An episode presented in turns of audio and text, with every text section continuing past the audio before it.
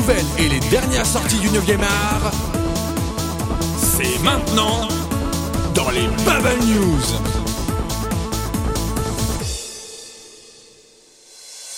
Bonsoir à toutes, bonsoir à tous et bienvenue pour le 19e numéro des Bubble News. Et comme la coutume le veut, bonne année à tous. Bonne année à tous les auditeurs de Synops Live. Eh oui, bonne année à tous. Voilà, on, on est euh, quand même la première émission à être diffusée en 2013 sur Synops Live. Il faut le signaler, c'est important. Et vous êtes beaucoup à nous écouter, si c'est vrai, ne mentez pas. Donc ce soir... Champagne, c'est plein de bulles, comme les bandes dessinées. Exactement, et c'est excellent. Et on va parler donc de ces fameuses bandes dessinées, qu'elles soient d'ici ou d'ailleurs ou d'à côté ou de je ne sais où, puisqu'on va d'abord parler de comics avec BTO. C'est cela même. Puis on parlera de bandes dessinées franco-belge avec Merton. Eh oui, salut à tous. Et enfin, on parlera de manga avec moi-même, Papillal. Et on va commencer tout de suite pour les comics, puisqu'il y aurait une, nouvelle collection, BTO. Qu'est-ce donc?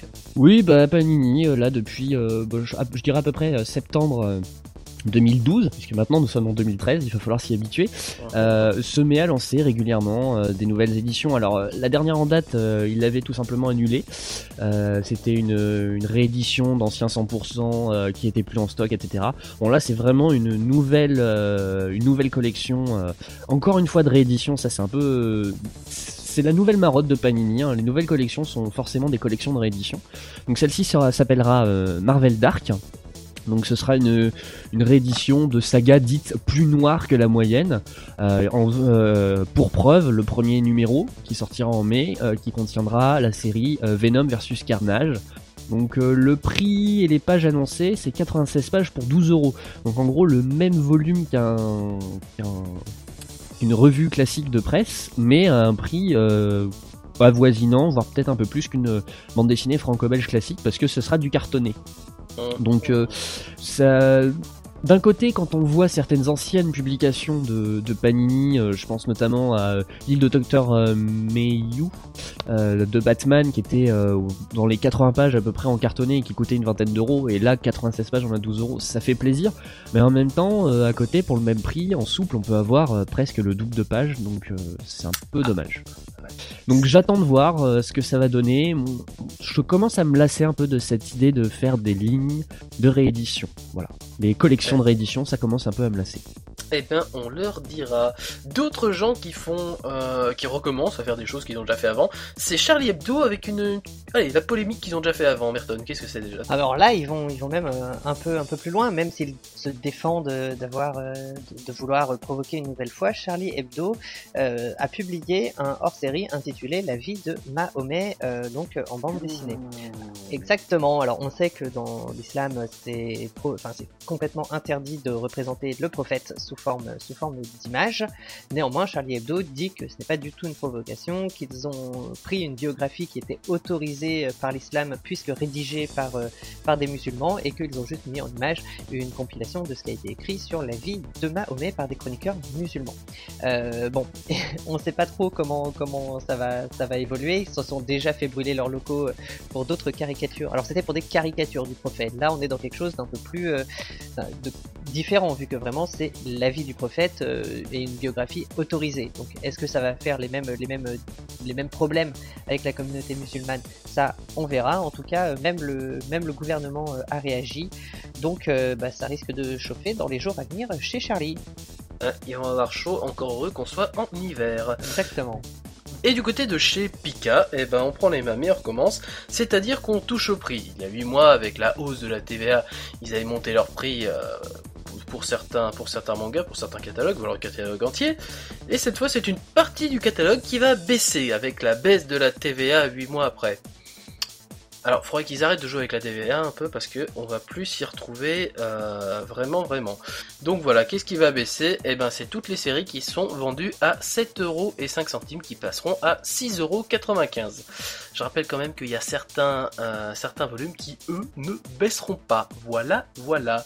On revient du côté des comics BTO, je crois qu'il y a des nouveaux magazines qui vont paraître. C'est ça, c'est ça. À la fin du mois de janvier, euh, Delcourt euh, va sortir deux nouveaux magazines consacrés euh, à des univers comics qu'il publie.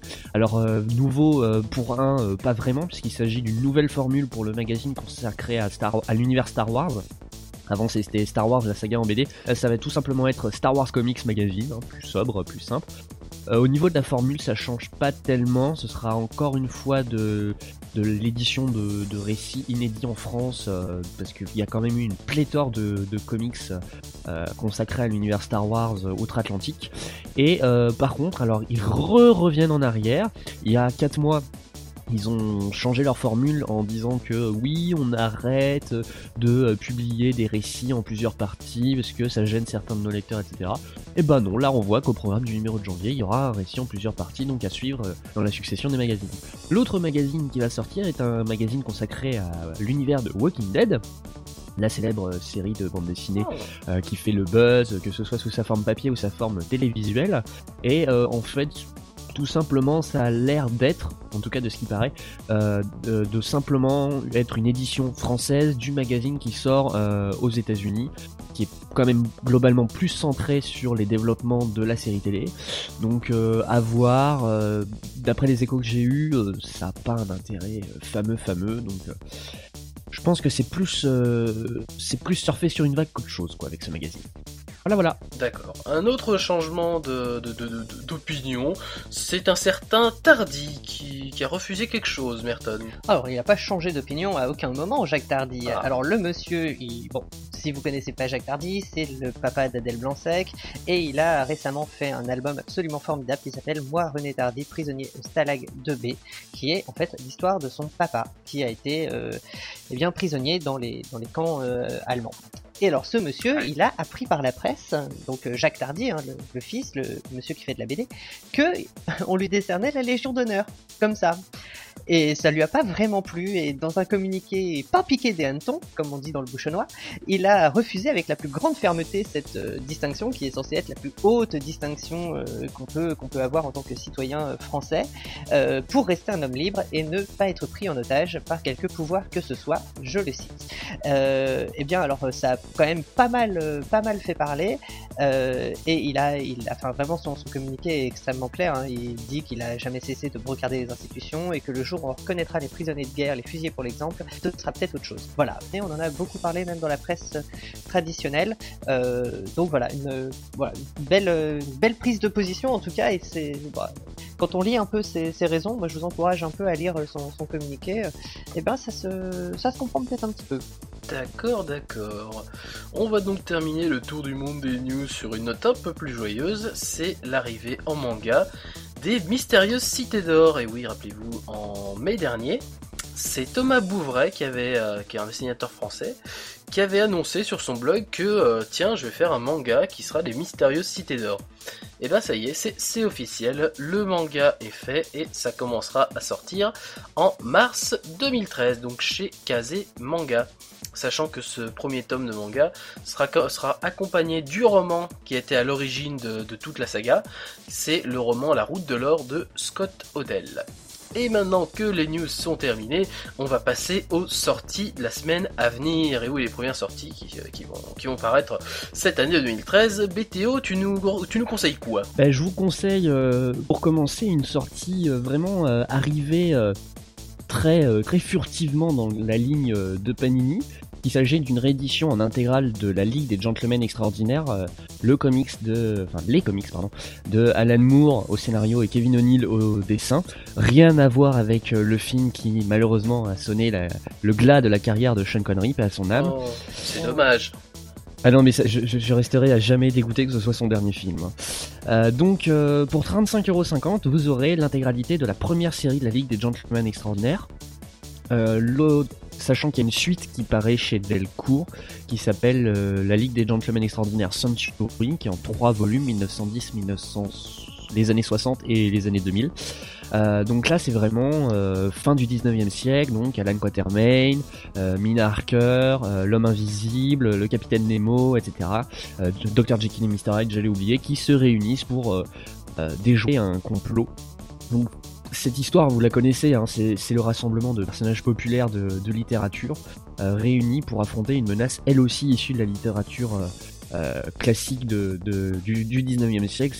C'est un pur régal et, et c'est très très joli à regarder et à lire, donc par exemple, par, par extension. Donc vous trouvez ça chez Panini pour 35,50€. Euh, la Ligue des Gentlemen Extraordinaires par Alan Moore et Kevin O'Neill. Ensuite, chez Urban, la concurrence, qu'est-ce que vous pouvez trouver de bon? Bah, C'est sorti aujourd'hui en plus. C'est le tome 2 de Wonder Woman par Brian Azzarello au scénario et Cliff Chiang au dessin.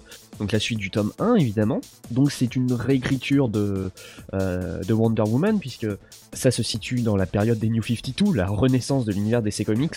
Wonder Woman dans le premier tome avait fait la découverte de la rencontre d'une fille qui s'appelle Zola qui était enceinte de Zeus, le dieu grec. Hein, vous le connaissez. Après tout, euh, après tout, Wonder Woman est extrêmement lié à la mythologie grecque. Et euh, cette réécriture, le premier tome l'avait l'avait parfaitement démontré. Le deuxième tome va aller encore plus loin, avec notamment un affrontement avec euh, avec Hadès, le dieu des enfers. Et euh, je tairai la révélation du tome 1, euh, la principale révélation du tome 1 si vous ne l'avez pas lu, parce que ça, vaut vraiment le coup de découvrir ça, euh, de découvrir ça et de ne pas l'apprendre tout bêtement en lisant le résumé au début du tome 2. Je vous le conseille vraiment parce que les dessins servent très très bien le scénario de Brian Azzarello qui arrive à faire une Wonder Woman très mythologique, très divine, avec un petit côté euh, polar assez sympathique. la, réécriture du monde euh, de la mythologie euh, grecque est vraiment, vraiment excellente. je, trouve ça vraiment bien adapté et on passe vraiment un bon moment. Et enfin, la dernière lecture de mon panier pour ce mois-ci. c'est rare que je vous conseille une, revue en cours de parution, mais là, je voudrais vraiment vous parler de, X-Men, la revue chez Panini, avec le numéro 7 qui sort ce mois-ci, donc pour 4,80€. Alors il y a plusieurs séries centrées sur X-Men, il y a Uncanny X-Men, il y a X-Men Legacy, il y a New Mutants. Euh, il faut savoir que les deux premières que j'ai citées sont euh, centrées, enfin sont en lien plutôt avec le crossover actuellement euh, Avengers versus X-Men et c'est vraiment de très bons à côté. Si jamais vous lisez Avengers versus X-Men, c'est presque une lecture immanquable si vous appréciez un tant soit peu le crossover et si vous voulez voir euh, un peu ses à côté du côté des mutants. Donc vraiment une lecture que je vous conseille, mais au global, cette revue des X-Men fait partie de celles qu'il faudrait acheter quasiment tous les mois, parce que depuis qu'elle a été relancée, non pas en juillet dernier, mais il y a euh, en février 2011, elle n'a jamais démérité, elle a toujours été d'un excellent niveau. Donc X-Men, le, numéro 7 sort euh, ce mois-ci pour 4,80€ chez Panini dans tous les bons kiosques. Très bien, très bien, merci beaucoup. Merton, de ton côté, qu'est-ce qui va sortir du côté franco-belge? Alors moi je vous ai fait une petite sélection et je vais commencer par entretien avec euh, Johan Alors pourquoi j'ai choisi ça?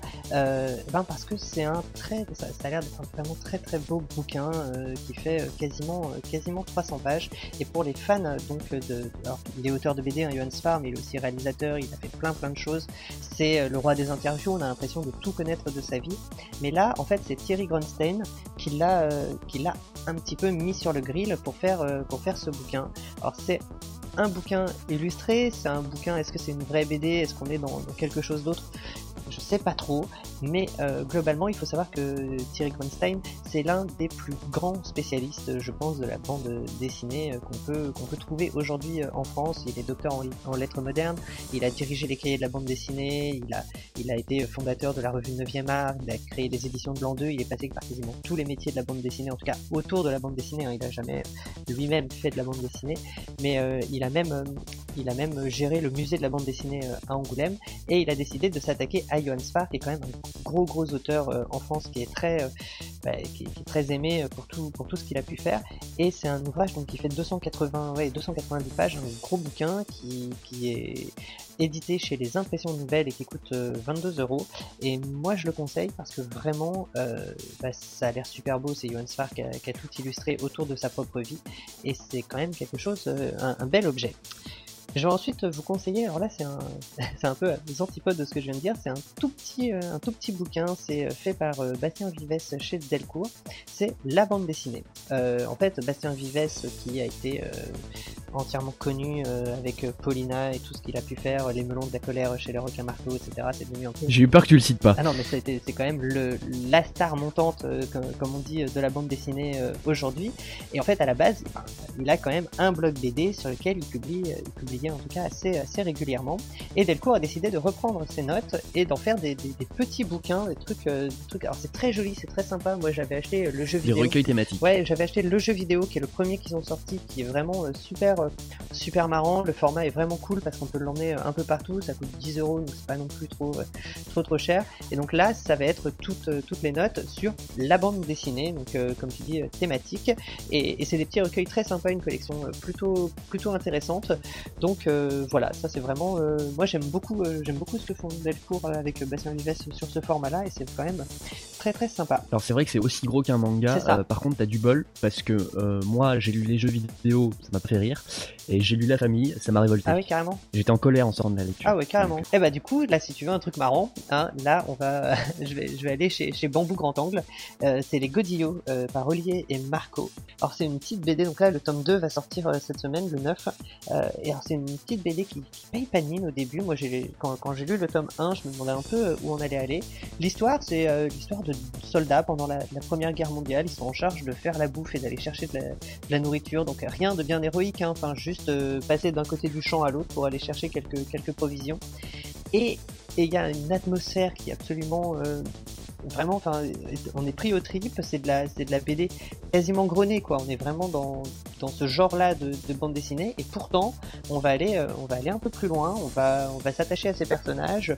C'est, plutôt drôle, c'est très bien réalisé, c'est très sympa, et moi, c'est vrai que Les Godillots tome 1 a été euh, l'un de mes, alors je l'ai pas cité dans mes coups de cœur, mais euh, aurait pu être dans mon top 5 de l'an, de l'an dernier. Il est arrivé vraiment pas très loin derrière ce que j'ai cité lors, lors du live, et là, voilà, le, Les Godillots tome 2 c'est vraiment quelque chose. Si vous connaissez pas cette euh, cette série, eh ben allez jeter un coup d'œil parce que c'est vrai, ça vaut le détour. C'est bon, c'est 14 euros, hein, c'est le prix d'une BD. Euh, euh, c'est à peu près le prix normal entre guillemets. ça vaut vraiment le coup d'œil. C'est chez Bambou Bambou Content. Voilà. Eh ben merci Merton pour tous ces ces bonnes choses à lire en nouveau du franco-belge. Au niveau manga, qu'est-ce qu'on aura cette année? Eh ben on va commencer avec du, lourd un peu, hein. le tome 11 de Psyren qui sort, euh, qui sortira le 4 janvier. Donc Psyren de Toshiaki Washiro chez Kana. On continue à explorer euh, un peu l'univers de Psyren, à savoir comment ça se fait que euh, Amagi Miroku soit aussi détraqué. Et du coup, les, personnages principaux vont explorer l'orphelinat, mais manque de bol, ils vont tomber sur, sur un type qui fallait bas. Une, une baston va s'engager, tandis que de son côté, Amagi Miroku affronte un type assez puissant. De la grosse baston dantesque, donc à venir. Ce sera donc chez Kana pour 6,85€. Et c'est sorti d'ailleurs hier, j'ai dit n'importe quoi. Dans un autre registre, on aura le tome 7 de Princesse Jellyfish. On en arrive au fameux moment du fameux défilé de mode qui est censé révolutionner le monde. Le monde tout ça avec l'espoir toujours de sauver la fameuse résidence des héroïnes. On retrouve donc toujours la folie euh, des personnages d'Akiko Higashimura et on n'en attendait pas moins. Ça sort donc le 9 janvier chez Delcourt pour 6,99€.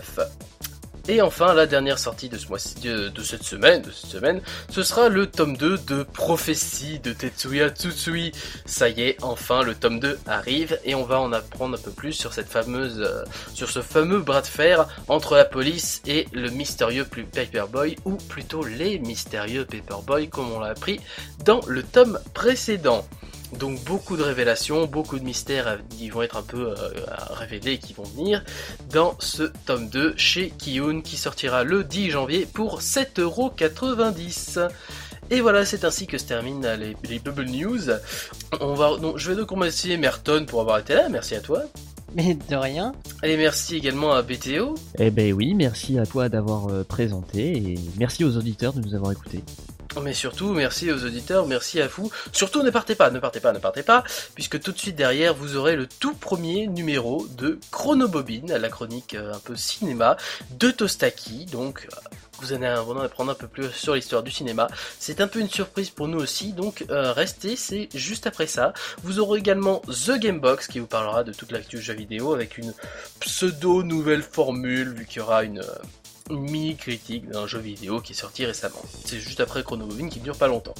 Et nous, on se revoit euh, la semaine prochaine dans les Bubble News avec euh, d'au- d'autres émissions, vu que juste avant, il y aura la nouvelle formule de Rétrosphère, mais encore avant, il y aura Respawn en direct à l'école multimédia. Et ça, c'est très important de le dire parce qu'il faut que vous y soyez si vous êtes sur Paris. Et je vais finir mon monologue ici. Au revoir à tous, bonne soirée et rendez-vous la semaine prochaine. Bye bye Ciao ciao